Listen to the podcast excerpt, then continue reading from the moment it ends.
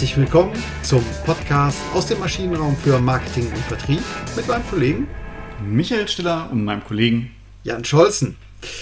Ja, in den letzten Wochen haben wir uns ja um Kundentypologien und Möglichkeiten zur Charakterisierung von Nachfragertypen ähm, gekümmert. Und wie es der Zufall will, sind wir jetzt gerade aktuell über einen Artikel im Harvard Business Review mal wieder gestolpert, wo äh, es darum geht, eben das eigene Entscheidungsverhalten äh, zu ja, plakativ darzustellen und ähm, man hat die Möglichkeit, sich in, ein in eine selbst in eine Entscheidertypologie einzugruppieren, weil es gibt wohl fünf Idealtypen.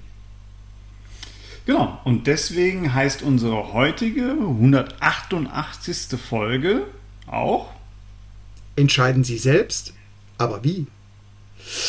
Und ähm, ja, der Ausgangspunkt ist ganz einfach. Jeder von uns, ob beruflich, privat, ähm, muss jeden Tag natürlich Entscheidungen treffen. Und äh, oft macht man sich Mühe. Ähm, man weiß aber nicht, sind die Entscheidungen gut, sind sie richtig? Entscheidet man sich zu langsam? Entscheidet man sich zu schnell? Ähm, oder macht man sich besonders viel Mühe, wenn es gerade drauf ankommt, also wenn es irgendwie das Risiko möglicherweise eines Fehlkaufs sehr groß ist, um mal hier beim Kaufverhalten zu bleiben. Ähm, ja, da stellt eben dieser Artikel die Frage, wie gehen Sie vor und in welche Fallen tappen Sie denn eigentlich? Genau, und das äh, hat die Autoren dieses Artikels, äh, Artikels, äh, Artikels meine ich natürlich, Cheryl Strauss Einhorn oder Einhorn, ich weiß nicht, wie es dann im Englischen Ich würde sie, wird. Frau Einhorn hat diesen Artikel geschrieben. Ja. Frau Einhorn würde ich auch ja. sagen, genau. Also äh, Frau Einhorn hat dann ähm, gesagt, naja, es gibt dann unterschiedliche Entscheidungstypen und das ist sehr wichtig zu wissen, welcher Typ man ist, weil jeder Typ ist mit bestimmten ja, Fehlern, sogenannten Cognitive Biases, behaftet. Und es ist auch nicht so, ähm, wenn man das so ein bisschen durchliest, gleich, ich bin der Typ oder ich bin der Typ und ich habe gewonnen. Nee, jeder Typ hat so seine Stärken und Schwächen und jeder Typ ist mit ähm, gewissen ja, Fehleranfälligkeiten behaftet und deswegen ist relativ wichtig zu verstehen, wie man selber Entscheidungen trifft. Ganz genau. Ähm, und bevor wir diese fünf Typen, auf die Frau Einhorn hier gekommen ist, ähm, mal skizzieren und danach auch ein paar Fingerzeige Hinweise geben, wie man denn die, diese Biases, also wir, wir bleiben mal bei diesem schönen äh, englischen Wort Bias, also dass es irgendwie eine ja. Verzerrung ist, eine, eine Entscheidungsverzerrung, weil man irgendwie abgelenkt ist oder gedanklich die Schere im Kopf hat, was auch immer, also Bias. Ähm, bevor wir darauf eingehen, vielleicht noch ein Hinweis ähm, zu ja, Kahnemann und Tversky. Haben wir schon oft äh, hier benannt, die ja das zwischen langsamem Denken, also sehr durchdachtem ähm, Vorgehen bei einer Entscheidungsfindung auf der einen Seite gegenüber einem eher impulsiven aus dem Bauch heraus, also dem schnellen Denken unterscheiden. Und dazu passt das auch eigentlich ganz gut. Aber sie hat noch ein paar weitere Schattierungen, auf die wir nochmal besonders eingehen möchten. Ja, Micha, dann fangen wir doch einfach, einfach an ähm, mit dem allerersten Typen. Genau, also wie gesagt, fünf Typen. Es gibt auch einen Test, also wenn ein HBR-Artikel äh, liest, da ist der verlinkt. Ansonsten äh, würden wir vielleicht einfach auch nochmal in die Show Notes mit reingeben. Ja. Das ist app.area method, das ist die Firma, die Frau Einhorn gegründet hat, .com. Und da hat man so, und das ist schon vielleicht so der erste, ja, äh, der erste Punkt, wo wir beide so ein bisschen drauf gestoßen sind und uns gedacht haben, na, ja, das ist halt so ein 10, 12 Fragen-Katalog im Grunde, und der abgefragt wird. Mhm. Kommt mir so ein bisschen vor wie so der typische Boulevard-Zeitschrift. Äh, der Brigitte-Test. Der Brigitte-Test. Ich wollte es nicht sagen. Ich wollte jetzt keine Zeitschrift nee. bashen, aber der aber Kollege Jan kann das machen. Aber das ist doch, das ist doch äh, aller Ehren wert, dass die Brigitte so weit, also die Zeitschrift, die Brigitte so weit geschafft hat, dass man einfach diese sogenannten Psychotests schon mit ihr in Verbindung bringt. Also ich, ich sehe das wirklich ganz wertneutral in diesem Fall. Okay, also bevor wir uns hier um Kopf und Kragen reden, äh, äh, machen wir einfach mal weiter. Ähm, Genau, also die fünf Typen und du hast mich gefragt, was ist der erste Typ? Und was ist der erste Typ? was anderes. Ja. ja. doof von mir. Also der erste Typ ist der Adventurer, äh, der Abenteurer. Der äh, macht halt sehr schnelle Entscheidungen. Ne? Du hast gerade schon Kahnemann Tversky reingebracht. Bauchgefühl aus der Emotio eher heraus. Ähm, egal, ob es große Fragen sind, kleine Fragen sind, äh, wenig Zeit beim Entscheiden, schnelle Entscheidung herbeifühlen und das, was sich gerade richtig anfühlt. Ne? Weil da steckt auch so eine gewisse Selbstbewusstsein dahinter. Ne? Man weiß, was man will und deswegen macht man es auch einfach so. Genau, man lässt sich nicht von Details in irgendeiner Form ablenken, sondern man kommt zum Punkt. Ähm, um auch jetzt hier nicht weiter abzulenken, aber doch die äh, Säulenheiligen Kahnemann Tversky, die sagen eben auch, naja gut, äh, auch äh, schnelles Denken kann, hat durchaus natürlich seine Berechtigung, weil das ist ja quasi geronnenes, geronnene Erfahrung, Lebenserfahrung, mhm. ähm, die man einfach schnell abrufen kann. Und äh, ja, okay, also das wollen wir aber an der Stelle nicht vertiefen. Ganz genau aber der. Poetischer hätte es keiner sagen können. Geronnene Danke. Erfahrung, das müssen wir merken. Geronnene Erfahrung, ja. Ähm, ähm, das haben, das, das ist eben der Prototyp des Abenteurers. Ja, der zweite, ähm, Sherlock Holmes oder Nick Knattertorn, ähm, kennen vielleicht die ein, der ein oder andere noch, äh, das ist der Detektiv. Ja? Der Detektiv liebt die Fülle an Informationen und er ist eigentlich sowas wie ein Sammler und Jäger von Informationen. Je mehr, desto besser. Ähm, er misstraut maximal seinem Bauchgefühl, weil es könnte ja irgendwie eine vorhandene Information nicht ausgewertet werden. Ähm, der Detektiv vertraut den Beweisen. Je mehr, desto besser. Genau. Ähm, äh, wir beide haben den Test gemacht und der Detektiv ist so die zweite Facette äh, in, in, meinem, in meinem Entscheidungsfeld finden, was mich auch so ein bisschen gewundert hat. Ja. Aber naja, also ist, hin und wieder äh, verbohre ich mich dann auch schon mal in Details und es geht wirklich darum, Wissen anzuhäufen, weil man das Gefühl hat, dann kann ich halt besser entscheiden. Genau. Also zu Vor- und Nachteilen kommen wir dann im, äh, da, im, im, zweiten Block hier äh, unseres Podcasts. Ähm, ja, das der dritte, ganz interessanter Typ, auch der. Ja, sorry, Micha, wir wollen uns abwechseln. Du bist dran. Ich, ich, hätte, ich hätte gut mit leben können. Ähm, aber es ist der Zuhörer. Ja. Genau, und der, der, das Typische für einen Zuhörer ist, dass der halt eine relativ große Peer Group hat. Ne? Also viele Leute, äh, oder wie, wie äh, Cheryl Einhorn hier sagt, a whole village of people. Ähm, also der kennt halt wirklich viele, denen er vertraut und wo er weiß, die unterstützen einen. Und äh, wenn der in Entscheidungssituationen kommt oder, oder sie, dann ähm, ja, dann fordert sie die Meinung der anderen ein und wägt auf dieser Basis ab. Mhm. Weil das sind ja so tolle Menschen, mit denen man sich umgibt, so viele Freunde, Netzwerk, hast du gesagt. Ähm, ähm, da ist man auch ein bisschen stolz drauf. Und was gibt es denn Besseres, als so, ein, so viele geeignete Leute um sich herum zu haben? Warum nicht nutzen und deren Meinung einfangen? Ne? Genau, man fühlt sich natürlich auch so ein bisschen geborgen, ne? mhm. weil man ja mhm. äh, letztendlich die Entscheidung gar nicht selbst trifft, sondern im Kollektiv ja, gefühlt zumindest. Genau. Und wenn es schief geht, okay, war man es ja vielleicht auch sel nicht selbst oder nicht allein. Ne? Die anderen haben einen ja auch gestützt oder wie auch immer. Wie ja. konnte man das schon sehen? Wie konnte man das schon sehen? Das ist so eine typische Frage, die dann rhetorisch gestellt wird. Okay, wir kommen zum vierten Typen. Das ist so auch ein Prototyp natürlich, der Prototyp des langsamen Denkens, ähm, der Denker.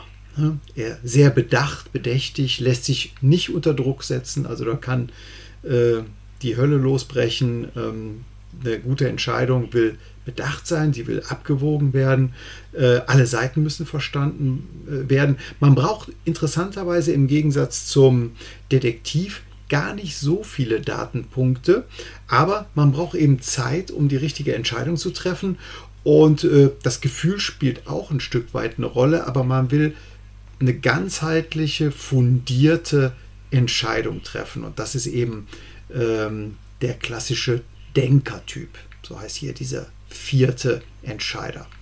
Genau, ist mir auch im Projekt begegnet. Zwei Stunden Entscheidungsworkshop, äh, wunderbar vorbereitet. Nach zwei Stunden sagt dann halt der Kunde, ähm, ich werde mich morgen entscheiden. Und wir waren so ein bisschen, also wir haben in dem Workshop eine Entscheidung erwartet und haben dann waren auch ein bisschen ja, irritiert und haben gesagt, okay, fehlt was, fehlen Informationen? Nein, ich will mich einfach nur morgen entscheiden. Also es gab für mhm. uns keinen offensichtlichen Grund, sich nicht zu entscheiden. Aber Denker, ne, jetzt hier so mit dem Hintergrundwissen, der musste es nochmal für sich im Kopf durchgehen, was er da alles so gehört hat. Und, und hat per se entschieden, ich würd, hätte mich heute nie entschieden. Also das hat er auch gesagt, ne? ich, mhm. ich hätte mich heute hier sowieso nicht entschieden. Okay, muss man dann also, akzeptieren, ja? Genau, der typische Denker. Gut, ja, und dann, Micha, kommen wir zum letzten Typen und äh, ich will es ja jetzt hier nicht so laut sagen, aber da sehe ich dich schon manchmal ähm, so drin, ja? Äh, ja, habe ich auch. Ich hätte mich auch ehrlich gesagt in, in erster Form nach diesem Test äh, beim Detektiv vermutet, äh, gar nicht so in zweiter Form. Ähm, in der Tat bin ich aber halt der Visionary oder der Visionär, wie ich es jetzt übersetzen würde. Ähm, der äh, möchte nicht zwingend mit der allgemeinen Meinung gehen. Der möchte halt mhm. seinen eigenen Weg gehen, ne, oder sie. Und äh, auch wenn es eigentlich ein, ein, klares Set an Optionen gibt, und da finde ich mich schon manchmal wieder, dann sucht der Visionär oder die Visionärin noch eine unterschiedliche ähm, Option oder eine, die sich davon unterscheidet. Und idealerweise ist es eine, die noch keine gegangen ist bisher. Und deswegen ähm, ist man so ein bisschen weniger berechenbar und überrascht auch häufig mit seinen Entscheidungen sein Umfeld. Mhm. Aber es ist. Nein, das war jetzt gar nicht wertend so. Aber äh, was ich interessant finde, also man, ich kenne auch im, im beruflichen Kontext auf Kundenseite, auf Kollegenseite wirklich äh, äh, solche, die auch immer wieder eine neue Facette reinbringen. Also wir wollen es ja erstmal wertfrei hier so darlegen. Ähm, auf jeden Fall interessant. Also in der Zusammenfassung der Abenteurer, der Detektiv, der Zuhörer, der Denker oder der Visionär. Einfach mal hier ähm, äh, zusammengefasst. Und ja, wir wollten gesagt, dass wir hier in der zweiten Hälfte äh, mal Bescheid geben, was kann man denn oder worauf muss man denn achten, wenn man sich jetzt einklassifiziert hat, um eben diese Biases oder sagen wir mal Fettnäpfchen oder Fallen äh, zu umgehen? Ja, aber vielleicht ein Einschub nochmal vorneweg. Ja. Ähm, weil das, was du gesagt hast, wir haben es, teilweise haben wir es jetzt ja ein bisschen gewertet, es ist in der Tat, es ist einfach wertfrei und Einhorn sagt auch, naja, klar. Also desto mehr ich mich damit beschäftige, was für ein Typ ich eigentlich bin, desto besser kann ich auch einschätzen, welche vor- und Nachteile eigentlich in der richtigen Situation greifen und werde auch dynamischer in meinem Entscheidungsverhalten. Das heißt, mhm. ich kann irgendwann steuern, ob ich ein Listener bin, ob ich ein Thinker bin, ob ich ein äh, äh, Visionär bin. Da geht es davon aus, dass man halt dann so einen dynamischen Ansatz hat, immer im, im Kopf, ich kann mein eigenes Entscheidungsverhalten dann einschätzen und dann halt der Situation bestmöglich anpassen. Das also das finde ich ja sehr charmant, weil es ja schon von einer eher rationalen, von einem rationalen Herangang zumindest an das Problem geprägt ist, ähm, aber trotzdem sich nicht einem vielleicht impulsiven oder schnellen Entscheidung grundsätzlich verschließt. Genau.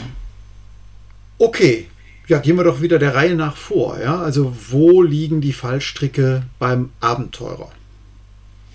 Genau, der Abenteurer, der fühlt sich natürlich unstoppbar. Ne? Also ich entscheide aus dem Bauch heraus, ich weiß, wie, wie, es geht, ich weiß, was ich will und das ist halt auch schon der erste Bias, das ist so ein Optimism-Bias, also äh, Bias vom eigenen Optimismus und das kann einen natürlich ganz schnell äh, auf den falschen Pfad hm. lenken, weil ich mich halt dabei so gut fühle und gar nicht wirklich abwäge, was hat das für langfristige Konsequenzen, auf was ich mich da ein äh, führe. Und das wiederum kann dann auch schnell zu so einem Planungsbias führen, mhm.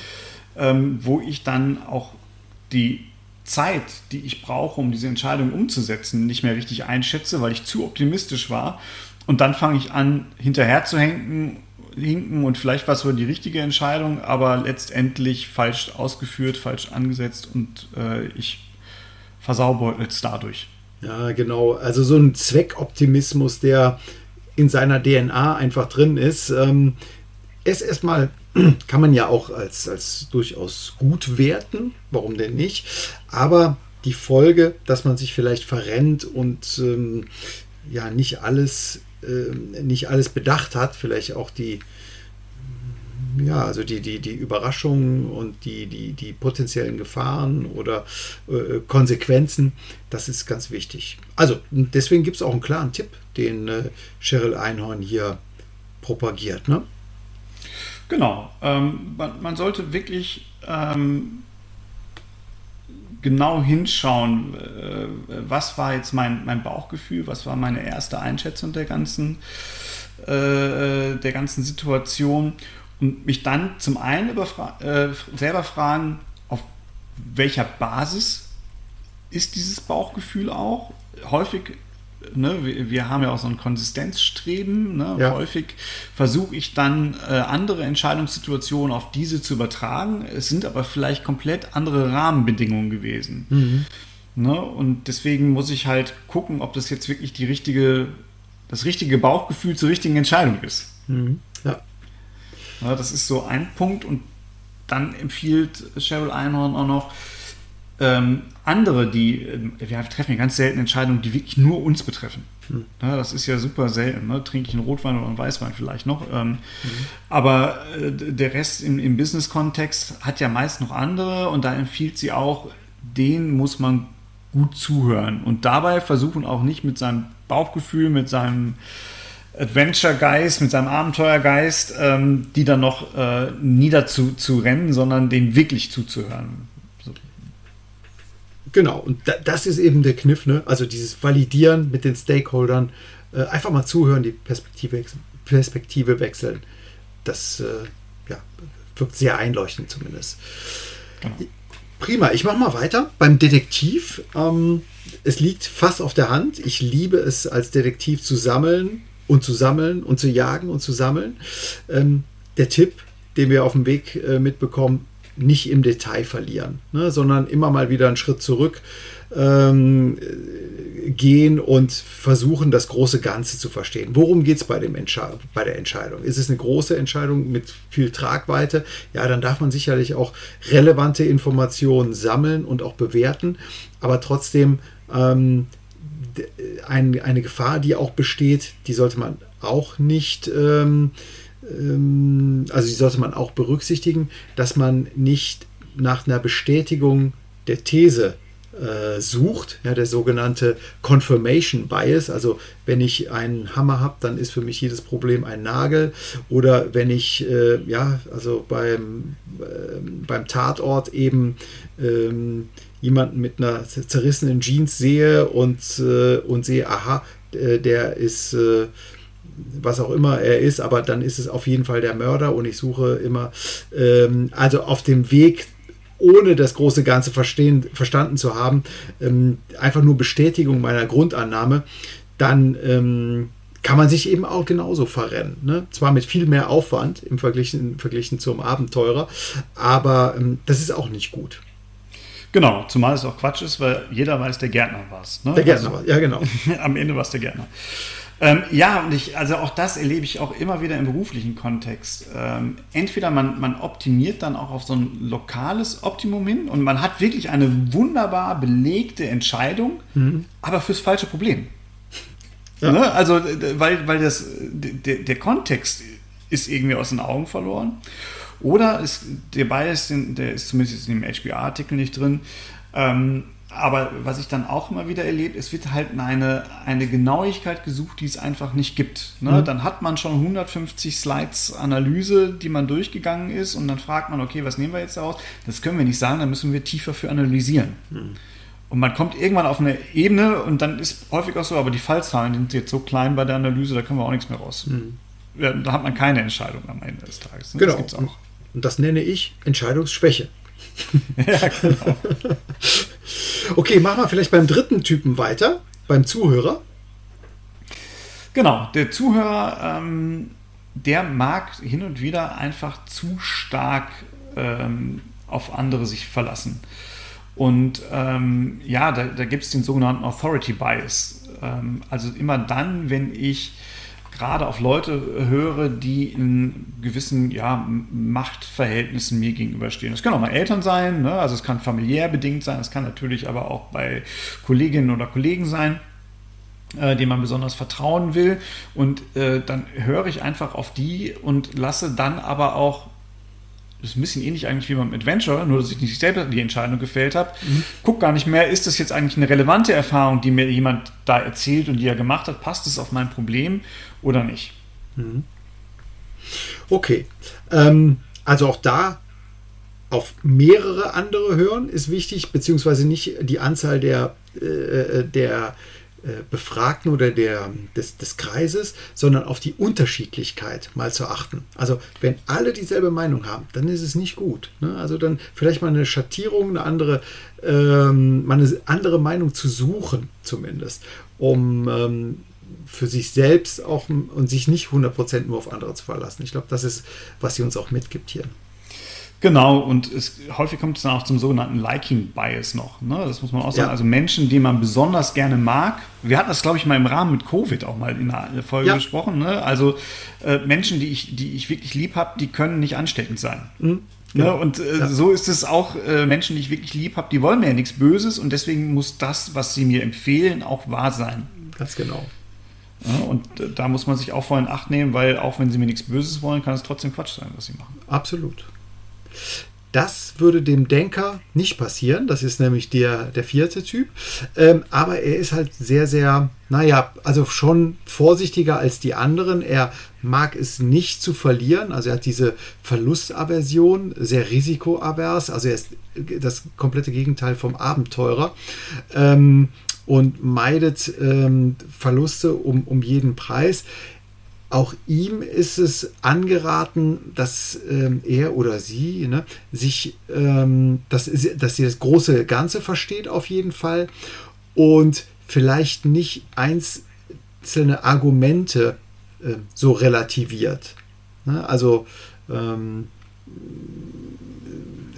zu sagen, ja, äh, Bier trinken ist aber gesundheitsschädlich, geschädlich. Naja, gut, Heroin ist auch gesundheitsschädlich. Also, dass man so das große Ganze, das Ziel einer Entscheidung ähm, aus dem Auge verliert und in diesen Relativismus abgleitet, das ist dann eben auch nicht gut. Also nochmal einen Schritt zurück.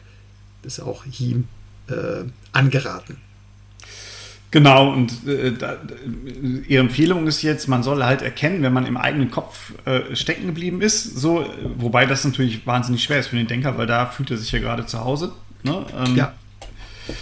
Äh, was sie dann auch empfiehlt, ist halt eine Deadline sich selber zu setzen. Bis wann muss ich diese Entscheidung getroffen haben? Mhm. Ähm, aus meiner Sicht wäre das auch eine gute Deadline, also eine gute Möglichkeit für den, für den Detective, äh, weil der vor dem ähnlichen Problem steht. Mhm ähm, aber wenn ich zu lange über irgendwas nachdenke, ne, dann äh, häufen sich natürlich auch all die Entscheidungsbiases und sie hat hier nur zwei aufgezählt, aber da kommen ja eine Menge ja. Entscheidungsbiases mit, mit dazu. Also mhm. äh, die anderen, die wir vorhin beschrieben haben, die sind sicherlich da auch eine, spielen da sicherlich auch eine Rolle. Mhm. Genau. Gut, kommen wir zum letzten Typen, zum letzten Entscheider-Typen, zum Visionären. Genau ähm, ja, der, der hat ähm, manchmal das Problem, dass er sich halt zu der ja, ruhmhaftesten äh, Entscheidung hingezogen fühlt. Ne? Also die verrückteste Idee, die, die prominenteste Lösung, also das, was, wo man wirklich sagt, wow, äh, das ist cool, das findet er grundsätzlich eine gute Lösung was es nicht immer sein muss. Manchmal mhm. ist es ja wirklich einfach das, das simple, schlichte, graue, was man machen kann, um die beste Lösung herbeizuführen. Ne? Ja. Vielleicht an der Stelle eine, ein kleiner Exkurs aus meiner Erfahrung. Vor gut zehn Jahren gab es die äh, Flut von Apps, also Applications in, äh, auf dem Smartphone. Ähm, und da musste plötzlich jedes Unternehmen eine App haben. Ähm, äh, genau, das, das war so, man zum, gehörte zum guten Ton. Man hat aber gar nicht gefragt, okay, was, was soll die denn?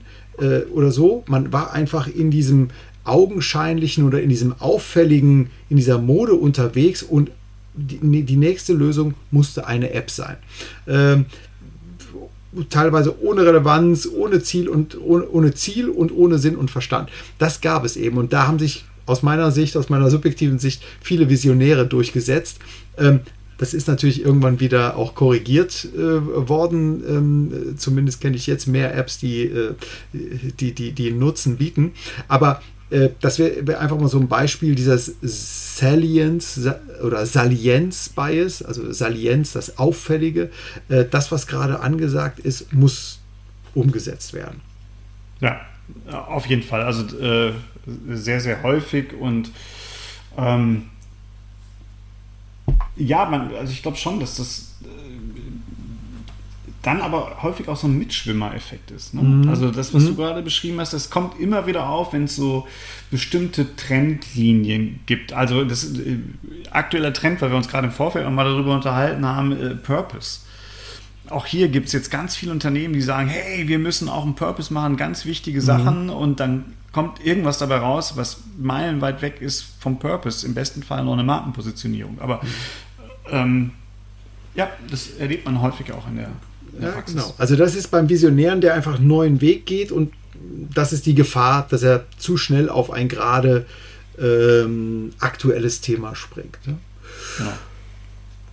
Gut, dann sind wir ja schon, ist gut. Wir haben ähm, das, das, das Thema umrissen. Bevor wir zum Fazit kommen, vielleicht an dieser Stelle jetzt nochmal äh, im Detail der Literaturtipp.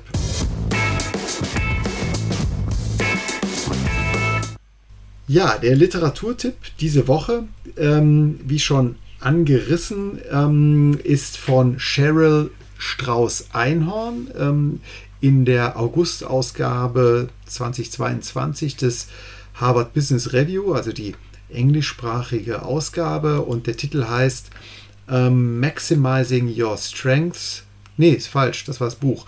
Äh, what, der, der, Titel des Artikels heißt What are your decision-making strengths, also Stärken, and blind spots? Kann man auch ähm, online abrufen. Äh, wir packen es einfach in die Show Notes rein und Dort wird auch ein äh, Hinweis, ein Literaturtipp gegeben auf ein etwas umfangreicheres Werk von ihr, von, von der Cheryl Einhorn, was da heißt Maximizing Your Strengths to Make Better Decisions, also um eine bessere Entscheidung zu treffen. Gut, ja, Micha, kommen wir zum Fazit. Ja, äh, man muss entscheiden, aber richtig. So einfach ist das. so ist er. Fertig. Ich habe nicht mehr zu sagen dabei. Genau. Äh, du hast es äh, ganz wichtig angesprochen. Man sollte äh, die Typen kennen, seine Verortung bei den Typen kennen und sich der Biases bewusst sein. Und dann ist man, glaube ich, an diesem Weg, dass man sich tatsächlich richtiger oder richtig entscheiden kann. Genau, und das Geheimnis liegt, glaube ich, in der Kombination unterschiedlicher ja, Entscheidungstypen, Entscheidungsherangehensweisen, damit man ein wirklich gutes, holistisches Bild, ein ganzheitliches Bild bekommt von der Entscheidungssituation äh, und dann halt diese Fehler vermeidet letztendlich. Ganz genau. Dann sind wir entschieden zu Ende mit der heutigen, heutigen Folge. Ach, ich weiß nicht, mal gucken. wir, oder wir müssen mal neue Wege gehen, vielleicht einfach mal eine 8-Stunden-Folge machen oder so. Hat noch nie einer gemacht. Ich brauche mehr Informationen. Alles klar. Dann haben Sie vielen Dank fürs Zuhören. Wir hören uns in der nächsten Woche. Bis dahin. Tschüss. Bis nächste Woche. Tschüss.